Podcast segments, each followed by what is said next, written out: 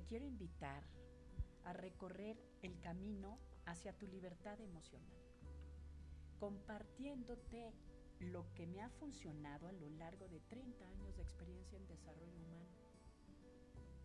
Aprenderemos a ponerle nombre y brújula a tus emociones para que por fin te liberes del pasado, tu presente o el futuro que te conflictúa. Atrévete a mejorar ese diálogo interno para que seas claro, objetivo en todas las decisiones de tu día a día. Soy Tere Cantú, tu coach de vida, y quiero que seas tu mejor versión.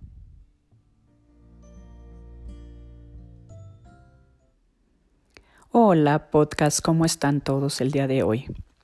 Quiero explicarte lo que viene siendo un espejismo y estos espejismos que hacemos también con nuestras emociones que son muy frecuentes y que nos hacen a veces mucho daño.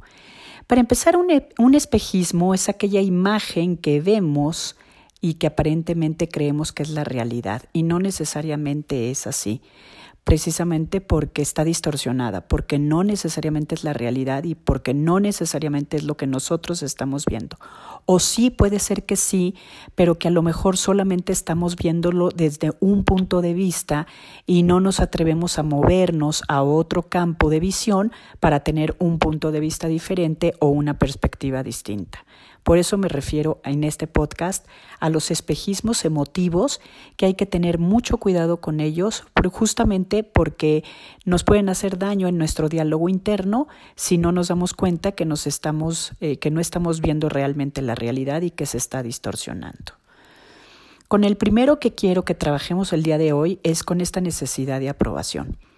Todos necesitamos de la aprobación, esto es una realidad, porque la aprobación nos habla del vínculo afectivo que necesitamos para podernos relacionar. Y a todo mundo nos agrada que algo que, no, que hicimos bien o algo que nos sale bien, pues eh, tengamos una, un reconocimiento y una aprobación también por parte de lo demás. Eso es sano, eso eh, todos lo necesitamos, como vuelvo a, comentarles. En donde creo que puede, podemos caer en una malformación o en una distorsión de la realidad es cuando eso se vuelve una necesidad. Esto quiere decir que yo no logro sacar adelante mi vida o hacer las cosas que yo quiero hacer o decidir lo que debo de decidir porque solamente pido prestados los ojos de los demás y en función de eso tomo esas decisiones y no las valido con mi propio juicio o con mis propias maneras de evaluar la situación para poder hacer o decidir lo que, lo que tengo pensado y lo que quiero hacer. Pedir prestados los ojos a otros nos compromete porque, para empezar, nos genera una inseguridad constante. Entonces casi casi tengo que estar constantemente preguntando, ¿estoy bien en esto? ¿Cómo lo viste? ¿Te pareció? ¿Qué te pareció? ¿Te gustó? ¿Lo hice bien? Etcétera. Y eso es una necesidad, eso es lo que ya se convirtió en una necesidad de aprobación como tal pero también esta es bien peligrosa cuando se convierte en la toma de decisiones. Oye, ¿cómo ves si decido esto? Oye, de esto que decidí, ¿te parece si esto, esto y el otro? Y como si estuviéramos en una constante duda con nosotros mismos con respecto a lo que tenemos o queremos decidir o decidimos inclusive.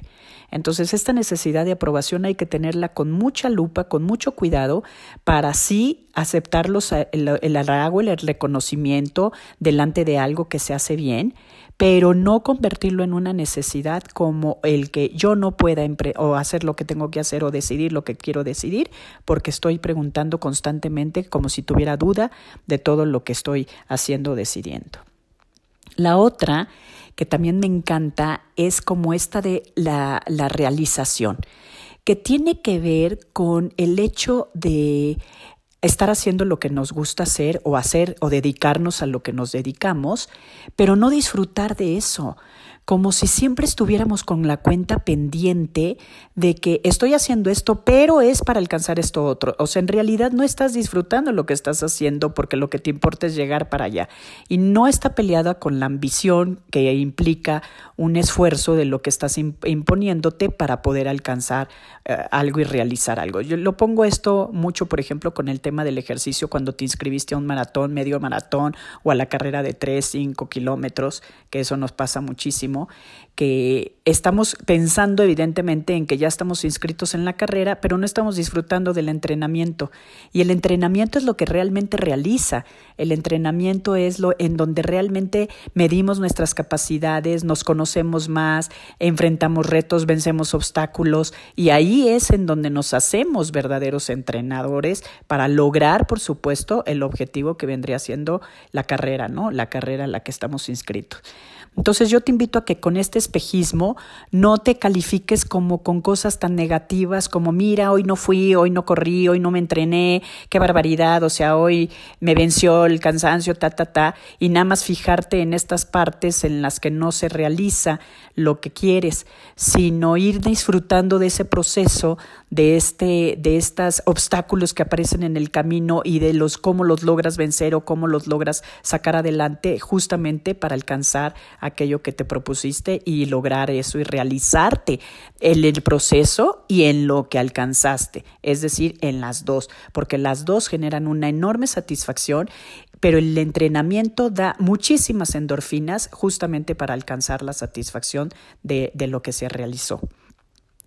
Y el otro con el que quisiera compartirte el día de hoy es uno que también es bien doloroso de quitar, pero bien importante que te caches a ver qué tanto estás instalado en uno que se llama derechos. Esto quiere decir que crees en tu inconsciente, ese es un espejismo emocional, que tienes derecho a todo. Es decir, que tienes derecho a la felicidad, que tienes derecho a la salud, que tienes derecho a, ser una persona eh, que tenga bienestar, una buena familia o eh, tener un buen trabajo y todo lo demás. O si eres un adolescente, pues tener a los mejores amigos y los mejores planes y las mejores fiestas y todo lo mejor, ¿no? O sea, tienes derecho a tener todo eso que también ahí es muy fácil confundirnos porque como todo esto lo vemos tan fácil en las redes sociales, pues creemos que tiene que ser así de fácil, ¿no? Nada más lo tengo pensado y ya, tiene que llegar. Y justamente dije que es muy doloroso quitarlo porque eso no te implica el que si lo quieras tener o que creas que tienes derecho a eso, el que lo tengas. Para poderlo alcanzar lo tienes que trabajar.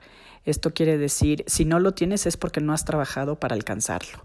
Entonces es mejor pensar qué he dejado de hacer porque no he tenido, por ejemplo, la salud que quiero, qué he dejado de hacer porque no tengo el trabajo que quiero, a lo mejor no me gusta correr riesgos, a lo mejor me gustan las cosas seguras, a lo mejor me gusta pues estar aguantando a veces ciertas inclemencias de clima, de tiempo y de todo lo demás con tal de no tener la inseguridad de alguna cuestión futura en un trabajo, ¿no?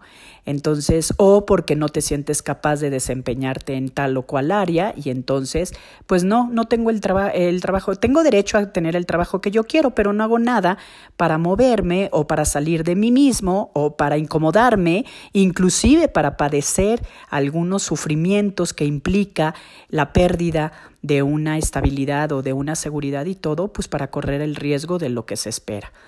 No digamos en el tema de salud, porque en el tema de salud, pues quiero abrir un podcast completito para el tema de salud, ¿no? Eh, queremos tener una salud perfecta, pero hacemos poco para tenerla. Esto quiere decir, no nos cuidamos en lo que comemos, no nos cuidamos en lo que pensamos y no nos cuidamos en el descanso o en el ejercicio, como hemos venido compartiendo en los anteriores.